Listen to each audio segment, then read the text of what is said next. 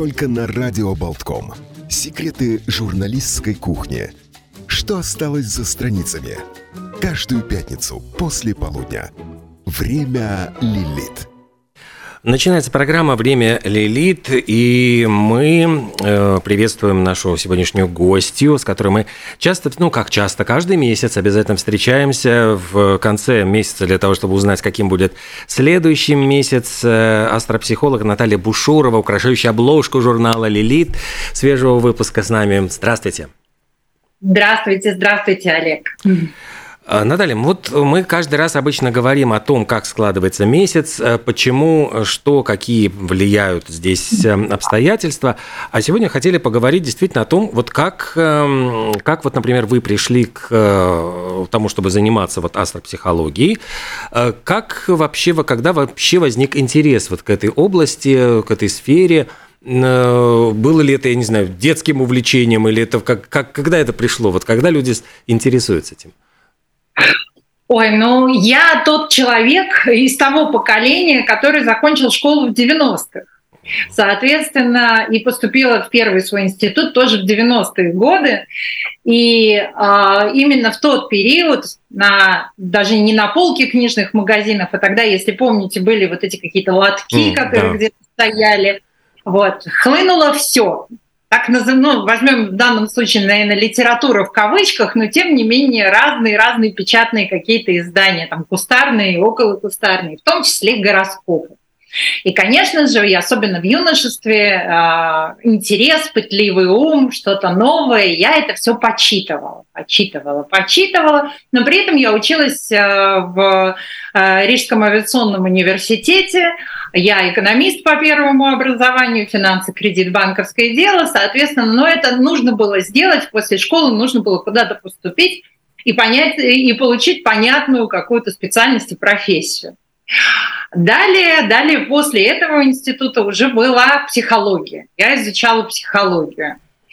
После этого, этого мне тоже было недостаточно. Mm-hmm. И тогда я вновь вспомнила, поскольку уже появились учебные заведения, а это уже были 2000-е годы, начало 2000-х, наверное, да, появились учебные заведения которых можно было долго изучать астрологию и астропсихологию. Тогда я пошла учиться уже основательно, отучившись четыре с половиной года, получила диплом а, Высшей школы классической астрологии, и, соответственно, вот с тех самых пор я уже консультирующий астролог, астропсихолог, и, в общем-то, я продолжаю учиться до сих пор. А интерес, ну вот интерес такой, интерес в 90-е, в юношестве, кто есть кто, но тогда это было на таком еще примитивном, конечно, абсолютно уровне.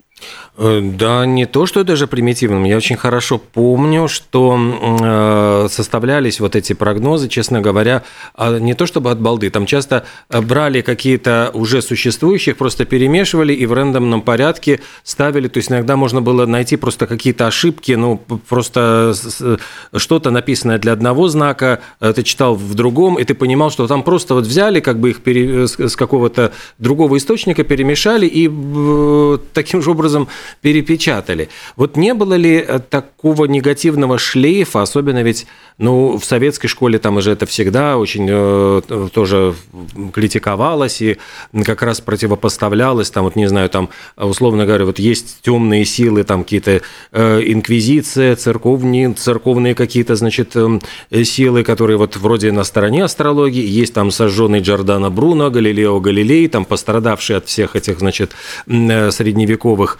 изуверств. И вот с этим негативным шлейфом не было ли какой-то проблемы, вот как э, переломить это негативное отношение? У меня не было, наверное, такой глобальной проблемы в части там, сомнений каких-то серьезных. Да, конечно, я понимаю, до сих пор понимаю, что есть это еще определен, определенный скепсис в отношении астрологии, астропсихологии, этой приставки, к слову, психология, астро, и много каких-то шуток или ироний по этому поводу, там, астро-сантехник, астрогинеколог и прочее. Я все это тоже выслушивала неоднократно. Вот. Но если говорить э, о Джордано Бруно и прочих персонажей, то я тот самый человек, который с фразой «все-таки она вертится» помашу всем ручкой, если это будет нужно, поскольку уже много-много лет убеждаюсь в том, что так или иначе, ну, скажем, есть в этом своя правда, основание и объективно я нахожу ответы на многие вопросы, в том числе используя такой инструмент, как астрология. Конечно, доля сомнений у меня тоже была, и скепсис у меня был. Именно поэтому я пошла учиться. Я пошла учиться, чтобы прежде всего в себе, наверное, ну как, разубедить себя или наоборот утвердить себя во мнении, что это абсолютная чушь. И вот когда я уже отучилась эти четыре с половиной года, а дальше уже продолжила работать в этом направлении, я поняла, что это не чушь. Относительно того, что принимает или не принимает эта церковь, у меня тоже был свой достаточно такой, ну, можно сказать, забавный момент. А, поскольку я, ну так или иначе, я человек верующий, я не тот человек, который каждое воскресенье ходит в церковь, но я верю там, в Создателя, скажем так, в некую высшую силу. Во всяком случае, если не верую, то надеюсь, что какая-то высшая сила, пусть это будет добро или любовь, но она на нас как-то нас оберегает и каким-то образом на нас влияет в позитивном ключе. И у меня состоялся диалог с одним моим приятелем тогда, много лет назад, который человек верующий, старовер, и он сказал мне, что ты чем-то занимаешься, какой ужас, это вообще страшно-страшно, грех, грех. И я пошла в церковь, я пошла в церковь православную на исповедь. Я пришла на исповедь, и говорю, вот я, значит, изучаю астрологию. А мне бы как-то так получилось, так совпало, что попался совершенно молодой какой-то священнослужитель. Mm-hmm. И он так заинтересованно стал меня расспрашивать, а чем вы занимаетесь, а что такое астрология, расскажите мне, а что это, как Луна влияет на людей? Я говорю, ну не только Луна, а также еще планеты, он говорит. И он говорит следующую фразу, «Ну, мы не можем отрицать этого влияния, вот. А вы сами приняли это решение? Вы сами пришли э, к тому, чтобы изучать астрологию? Я говорю, да, это мое самостоятельное решение просто вот по моему желанию. Он говорит, ну хорошо, вот у меня накрыл там этой своей тканью, и все, и благословил, можно сказать, и отпустил. Я после рассказала этот случай тому же вот очень такому радикально настроенному верующему человеку, и он сказал, такого не может быть, этого не может быть, и все. То есть я говорю, ну как, вот так получилось. Может быть, я попала вот в какую-то маленькую нишу. Ну, в общем, все, весь мой скепсис и все мои сомнения я вот полностью как-то развенчала, что ли, освободила себя от них, если они когда-то и были.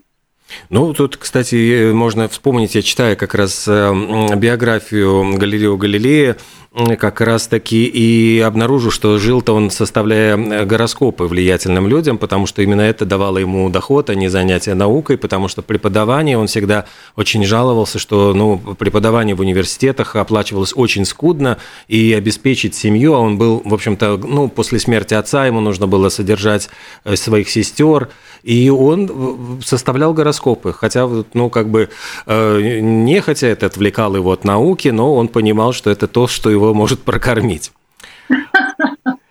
Вот видите. Да, Наталья, вот у меня вот, кстати, тоже вот вопрос, что все-таки значит астропсихолог? Почему не астролог, почему не психолог, а почему вот именно это сочетание? Все-таки, ну, несмотря на вот, э, просто, ну, может быть, для наших слушателей тоже пояснить. Ну, давайте, наверное, к названию уйдем. Да? Самое простое – это, в общем-то, перевести, наверное, эти слова. Астрология, астрозвезда, логос, да, то есть это знание, это наука. Соответственно, астрология – наука о звездах. Если астропсихология, то звезды, душа, знание да, или изучение. Угу. И это, это некий все равно синтез, да, то есть это вот такая спайка, а, поскольку, ну, поскольку я и психологию изучаю, изучала и продолжаю изучать, и буду это делать, вот получаю образование, продолжаю, и в сфере психологии, я убеждена в том, что одной астрологии, наверное, недостаточно, но это мое личное мнение и отношение к э, тому, что я делаю, что мне лично, персонально одной астрологии недостаточно для того, чтобы вести консультативную деятельность. Что, конечно же, во многом часто в отдельном, каждом отдельном случае я сталкиваюсь с тем, что людям нужна еще ну, как минимум, разъяснительная, пояснительная бригада, да, поскольку отпустить человека с консультацией, только наговорив, его о том, наговорив ему о том, что Марс у нас там где-то в Козероге, а Луна в Деве, этого недостаточно что это просто констатация факта. А дальше, а что с этим делать? А как с этим быть? Люди часто приходят с проблемами. И как бы опускаться до уровня, там, до уровня бабульки, которая там даст какой-то земельки, там, я не знаю, посмотрит в хрустальный шарик и наговорит, нашепчет что-то на сахар, ну, это как бы не моя история. Поэтому, конечно, в моем случае это и очень много здесь и психологии, и психоанализа, но астрология — это все равно некий базис — я тоже в этом убеждена, поскольку я все-таки в этом уже нахожусь 16 лет. Это базис, это то, из чего мы слеплены. Это наша некая структура. Конечно, ее можно отчасти менять, безусловно. Но я очень люблю фразу, которая относится, по-моему, к книге там, восточной мудрости, наверное, какой-то. Не надо оценивать рыбу по ее умению ползать по деревьям. И вот здесь, конечно же, для меня это отсылка в том числе к нашей натальной карте, к нашему гороскопу, поскольку есть определенный набор там, качеств, э, способностей, талантов, вот та самая наша структура, и часто мы это игнорируем и оцениваем людей, пытаемся оценить людей, судим их по тому, чего они ну, либо не умеют делать, либо совершенно другая у них природа. И вот это понимание природы человека, основ то, из чего каждый из нас соткан, дает мне астрология. А вот дальше что с этим делать, как угу. с этим быть, это уже психология. Поэтому астропсихология. 16 лет, вот вы сказали, занимаетесь этим, а, и что продолжаете заниматься. Что, какие новые знания появляются, и что здесь происходит? Сколько вообще нужно э, учиться этому? Всю жизнь, как и всему остальному. Ну, в смысле, если мы уж выбираем какое-то... Ну, это, опять же, мое личное убеждение. Уж если мы выбираем какую-то профессию, какое-то направление, сферу деятельности, то, конечно, здесь останавливаться нельзя. Поскольку, ну как, ну, во-первых, меняется мир, меняется отношение к тем или иным событиям. Мы тому свидетели живые. То, что еще вчера казалось нам абсолютной не нормой, теперь это уже все хорошо и все в порядке. Поэтому мы должны тоже за этим как-то следить, находиться в этом во всем. Лично я, да, я продолжаю изучать психологию, получаю еще одно образование. И ну, для меня это важно. Я не хочу стагнировать, я не хочу останавливаться. А сколько вообще нужно заниматься для того, чтобы эм, ну, вот какие-то первые шаги можно было сделать в этой области? Знаете, у меня есть личные наблюдения. То есть у меня есть э, свои ученики, ученицы, и а, вот они вместе со мной под моим руководством чутким изучают астрологию. И я наблюдаю, что вот первые четыре месяца а, изучения астрологии для них это вот зачастую, не для всех, но для большинства, это просто какой-то темный лес. Это непонятная какая-то совершенно грамота, полная неразбериха. Уже они начинают там где-то к концу третьего месяца нервничать и говорить о том, что я ничего не понимаю вообще, как это все сложить. Но вот этот порог где-то 4-5 месяцев, когда мы его преодолеваем, этот рубеж, за ним вдруг приходит понимание. И дальше уже вот это вот странные буковки и циферки вдруг складываться начинают во что-то такое уже более понятное и читаемое. Но, конечно, если говорить, ну, как, ну, минимум год для того, чтобы начать понимать, что это такое, а дальше до бесконечности. Э, вопрос такой тогда, если ну, мы видим, что появляются школы. Кстати, вот, может быть, э, а кто вообще вас учил? То есть откуда в 90-е годы появились э, вообще вот преподаватели в, вот этой, в этой сфере? Откуда вот могли они вообще появиться в стране победившего атеизма? А, я, да, я училась именно астрологию, астропсихологию я изучала уже в 2000-х. Uh-huh. И а, это была высшая школа классической астрологии. У нее основной, скажем так, у этой школы, ну как сказать, центральный офис, центральная большая школа находилась и находится по-прежнему на территории нашего большого соседа. У нас был как бы филиал здесь на тот момент. Откуда взялись преподаватели? А это вот те самые люди, которые первыми в 90-е, вот по этим, там в конце 80-х и 90-х на печатной машинке учились по вот этим вот распечаткам, едва различимым и так далее один из моих главных преподавателей, прекрасная Тамара Николаевна, женщина уже очень-очень взрослая и зрелая даже на тот момент. Сейчас она Ой, я не буду говорить, сколько ей лет, но она очень-очень. Она по первому образованию, если я верно помню, по-моему, физик. И когда она вот как раз там, в, наверное, это был конец 80-х, начало 90-х, вышла на пенсию, она решила для себя открыть новую страницу в жизни. Кстати, она для меня является, пожалуй, одним из таких примеров того, что останавливаться никогда не нужно и начинать никогда не поздно. Да? Когда я могу начать новую жизнь? В любой момент, в любой отрезок э, жизни. 50, 60, 70, 80, неважно. И в том числе, видимо, благодаря этому она до сих пор, насколько я знаю, живет и здравствует. И да, вот кто преподаватели? Бывшие физики, бывшие математики, бывшие там, филологи некогда, просто потому что им это было интересно. А, вот э, тогда следующий вопрос. Почему, сколько вообще вот требуется астрологов? То есть вот э, не произойдет ли какое-то перенасыщение? То есть если каждый, кто закончил эту школу, продолжает, значит, э, работать, и у него появляются еще и ученики, ну, все множится и множится количество, вот не произойдет ли перенасыщение рынка? И вообще, как вот на этом рынке вольготно ли себя чувствуют ну вот астропсихологи, астрологи? Нет ли здесь какой-то уже вот э, конкуренции большой из-за перенасыщенности? Э, я думаю, тут опять же, как в любой, наверное, профессии, в любом направлении. То есть всегда остаются профессионалы, и это чувствуется. Всегда есть опыт. это меня тоже радует. А, всегда найдется свой клиент для каждого специалиста для каждого специалиста. Не каждый, кто заканчивает э, обучение чего бы то ни было, любого учебного процесса, любое учебное заведение дальше работает по специальности. Да, вот мое первое образование экономическое, я ни дня не работала по специальности. И, Соответственно, вот тоже я училась, э, когда я уже изучала астрологию, то есть, ну, я не знаю, сколько процентов из тех, кто закончил вместе со мной, ну, хорошо, если процентов, наверное, 20 продолжают работать по специальности дальше, как астролог и астропсихолог. Ну, 20-30. Остальные это для себя. Та же ситуация, идентичная, в принципе, у нас из психологии на сегодняшний день тоже масса учебных заведений, масса людей изучает психологию, но из них единицы на самом деле становятся профессиональными, востребованными и в действительности делают это своим делом жизни.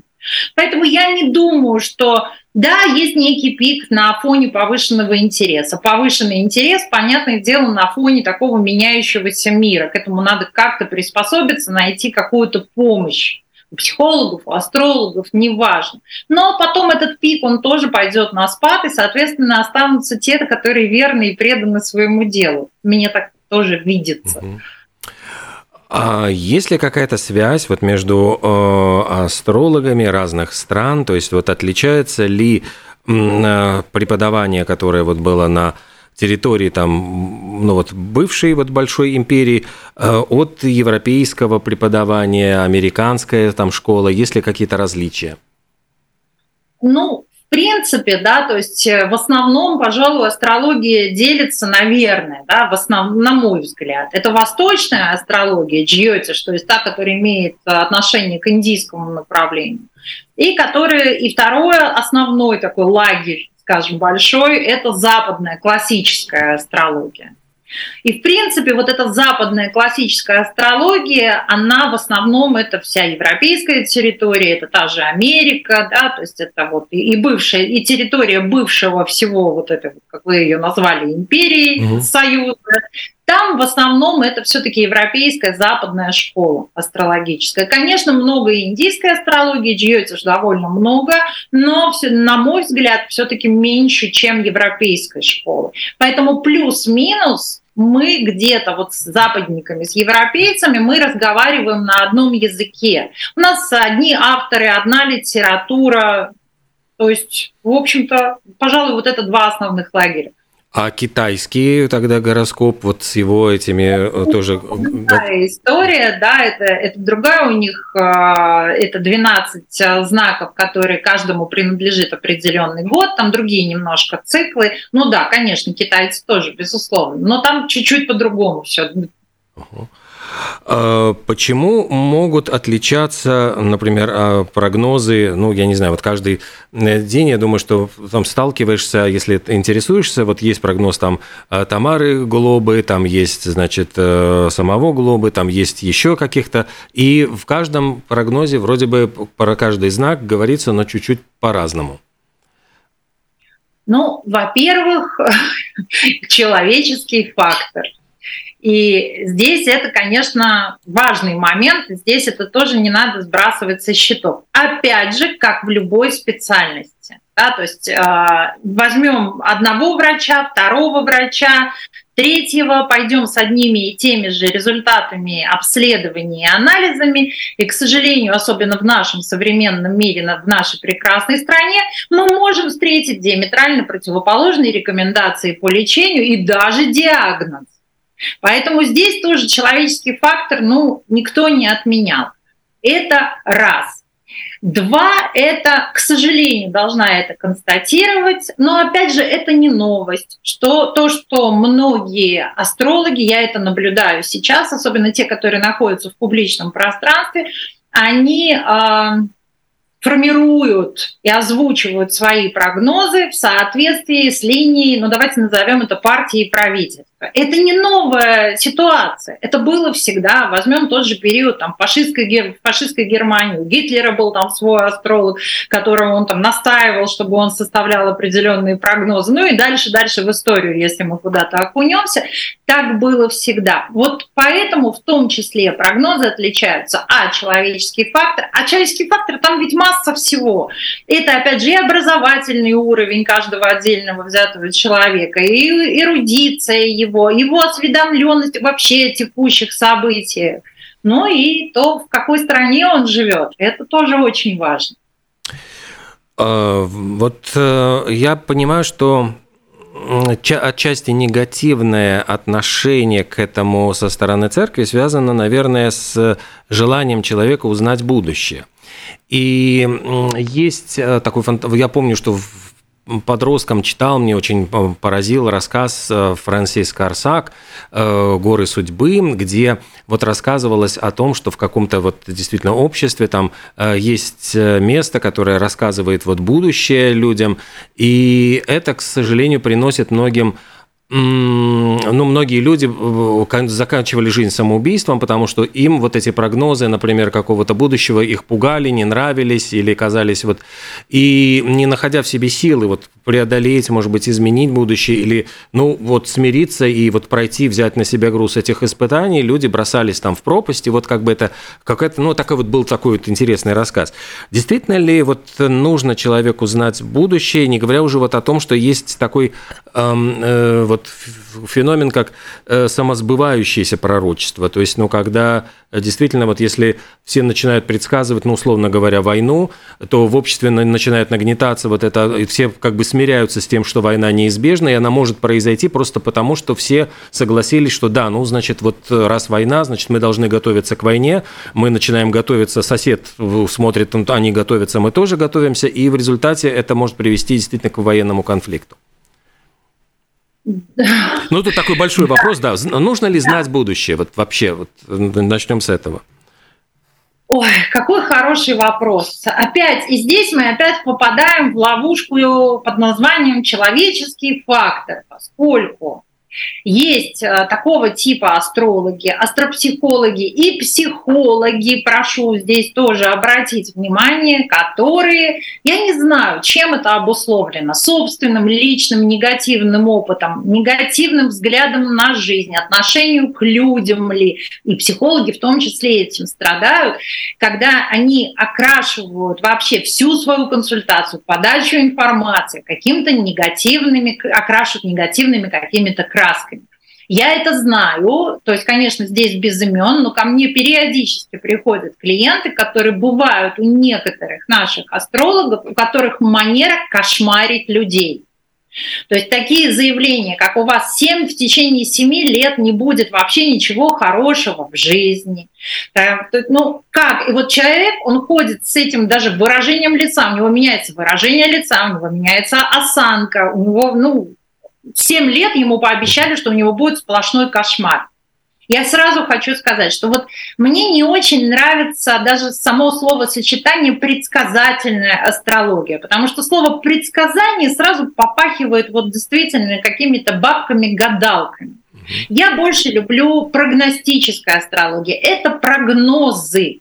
А прогнозы — это никогда, на мой, опять же, взгляд, не стопроцентная вероятность астрология не может говорить со стопроцентной вероятностью о событиях. Есть всегда некая многовариантность, ну, несколько вариантов, скажем так. И астрология, и прогнозы — это дороги, которые мы выбираем. Когда человек приходит с просьбой рассмотреть возможность развития каких-то ближайших событий, допустим, на год, это всегда варианты, их несколько. Не бывает так, вот как я привела пример, что в течение семи лет будет одна сплошная беда.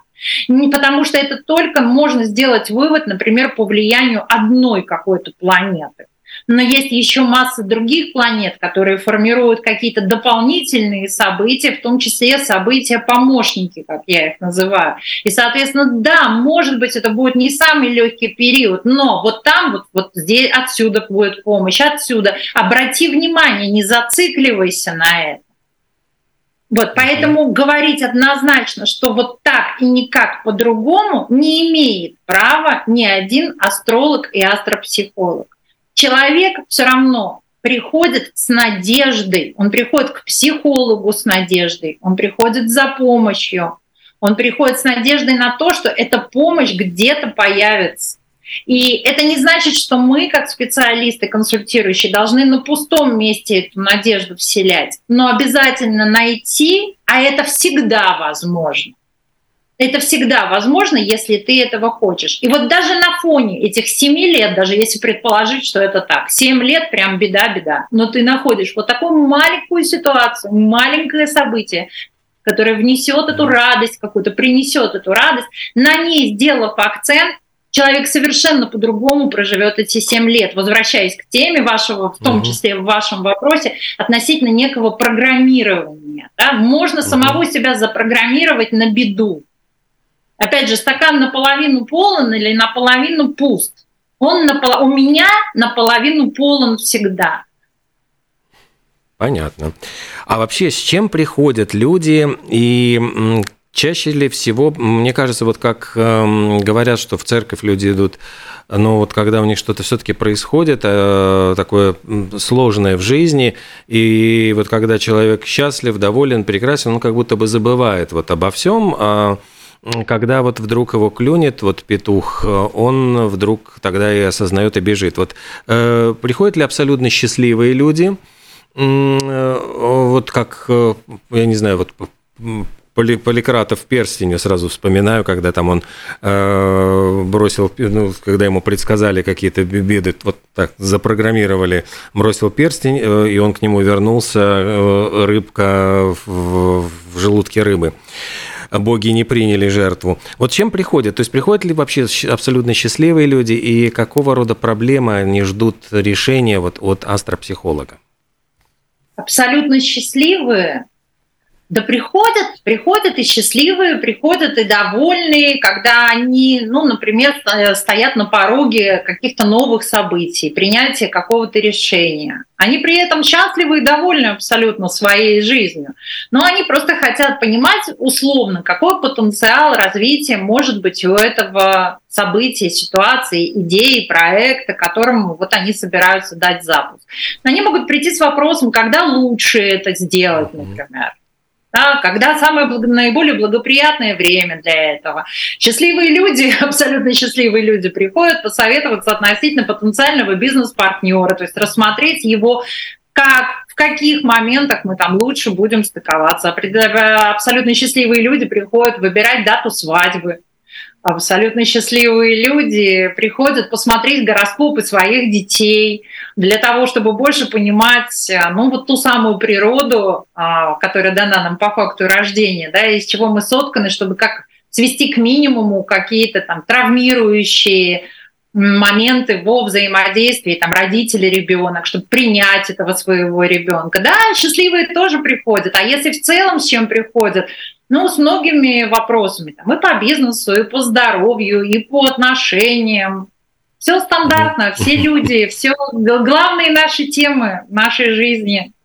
Про детей. Я очень люблю на самом деле это одна из моих любимых э, сфер, пожалуй, в астрологии, это рассмотрение гороскопов детей, поскольку я, ну, это моя работа, это моя специальность, и не только, это мой еще большой интерес. Я считаю, что как можно раньше нужно знать гороскоп своего ребенка для того, чтобы именно, опять повторюсь, понимать, из чего он соткан. Да, то есть, опять же, не, чтобы не оценивать нашу прекрасную рыбу по, уме, по умению ползать по деревьям, чтобы не отдавать мальчика, который явно очень творческий, очень мягкий, очень плаксивый, которому очень нужна мама, которому нужны объятия, которого нужно жалеть. Этот мальчик явно не для бокса, не для карате, во всяком случае до определенного возраста. Его сначала нужно очень деликатно вырастить. Я часто этот пример привожу, а папа, например, там сучит ногами и говорит о том, что у меня будет боксер, и там в три года отдает его в эту секцию. Ну и что в итоге мы получаем? Угу. Ну, а вот как составляются тогда вот эти гороскопы детей и на чем они основываются? Потому что ведь может быть так, что даже близнецы очень сильно отличаются. Вот э, как часто приводят такой пример, а почему вот родившиеся практически в один день, в один час близнецы могут быть совершенно разными по характеру? Да, да, близнецы, вы имеете в виду близнецы-двойняшки? Двойняшки, да, да, да, да, двойняшки. А, во-первых, относительно близнецов и двойняшек скажу, что часто э, эти, эти двое, эти, эта пара делят между собой этот гороскоп. Это очень интересно, особенно если они живут вместе, а, то есть они делят часть качеств забирает себе один, часть качеств забирает себе другой. Часто один больше проявляет себя по знаку Солнца, другой больше себя проявляет по лунному знаку. Это это очень интересно наблюдать. У меня есть несколько таких пар, а, деток и уже подросших. Э, это просто замечательно. Но, кстати, есть очень интересное исследование, некогда опубликованное уже много лет назад, по-моему, это американское, а, по поводу разлученных близнецов. Угу и как э, они, не зная о существовании друг друга, фактически ну, повторяли судьбу вот и шаги друг друга, там, покупая там, идентичные дома, э, в один и тот же год э, женясь, э, рождая детей, даже имена там они давали одни и те же, собак называли одинаковые и так далее. Это вот те, которые жили отдельно друг от друга, не зная о существовании друг друга. А, да, по поводу, по поводу несхожести, да, и по поводу детских гороскопов. Ну, конечно же, мы все разные. Ну, даже рожденные под одним знаком, ведь это только по положению одной планеты, Солнца. Все остальные планеты, там у одного близнеца, там, допустим, ну ладно, представителя знака Тельца, например, солнышко у всех вроде бы в Тельце, у всех Тельцов, но при этом все остальные планеты будут раскиданы совершенно по-разному. И нет похожих друг на друга. Ну нет, мы все разные. Поэтому я всегда очень рекомендую с осторожностью и аккуратностью вот эти типовые прогнозы, там, и гороскопы читать где-то там в интернете и так далее. Поскольку, ну, это очень приблизительно и только по одной планетке. Конечно, это не дает нам индивидуального портрета человека. Ужасно все это интересно, однако вот, ну просто, если вернуться к э, журналу «Лилит», на обложке которого вы появились, может быть, несколько слов о том, вот как, э, какое значение для вас это э, вот появиться на обложке журнала этого, и как создавалась, может быть, эта фотография, если она специально вот, ну, была, этот снимок для, для вот этой обложки? Ой, ну, наверное, уже к моему теперешнему возрасту, да, наверное, у меня лично такого большого ажиотажа вокруг того, что я есть на обложке, наверное, уже нет. Конечно, я из тех э, выросших девочек, которые помнят еще там условно первый номер журнала «Лилит». Конечно, тогда мне, там, допустим, 20-летний там, или около того, это было бы, если бы это произошло тогда, наверное, восторг бы вообще был совершенно сумасшедший. Сейчас, конечно, я довольна, конечно, мне это нравится, поскольку я все равно девочка, хоть и подросшая уже изрядно.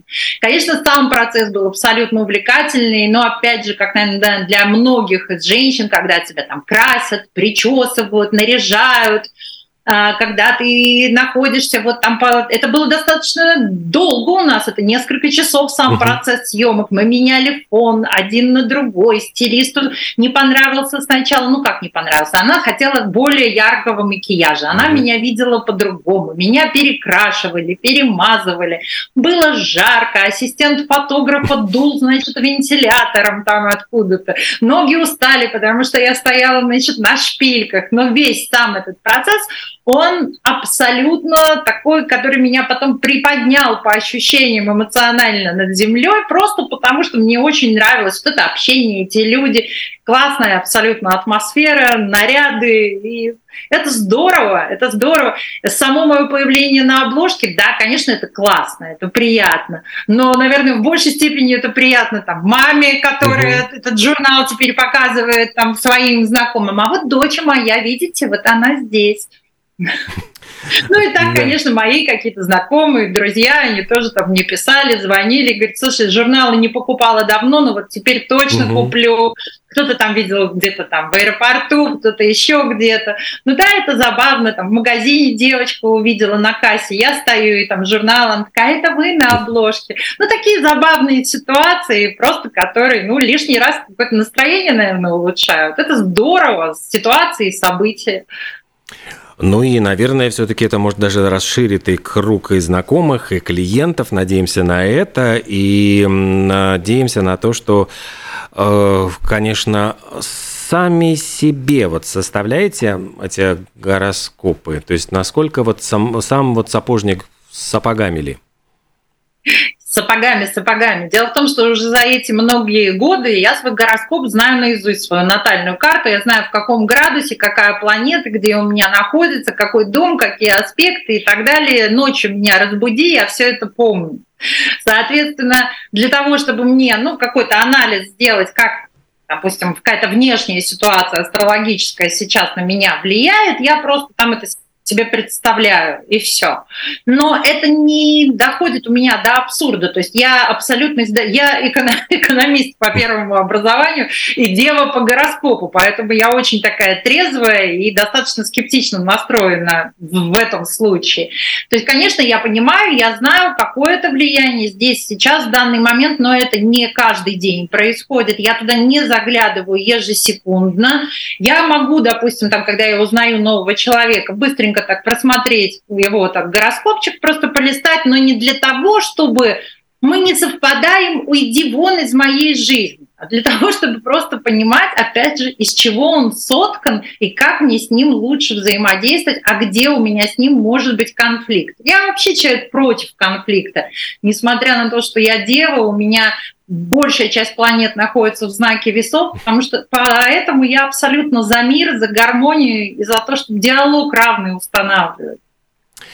Ну что же, нам показывает, что время уже подходит к концу, и спасибо большое. Я надеюсь, что мы еще будем встречаться обязательно в нашем эфире, и э, беседовать с Натальей Бушуровой, астропсихологом.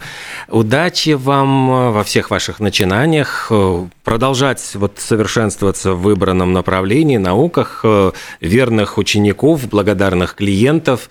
И если уж так вот, я не знаю, насколько это будет, много-много счастья, пусть принесут все планеты, которые крутятся в нашей Солнечной системе. Спасибо огромное, Олег. Это взаимно все. Счастливо. Счастливо. До свидания. До свидания.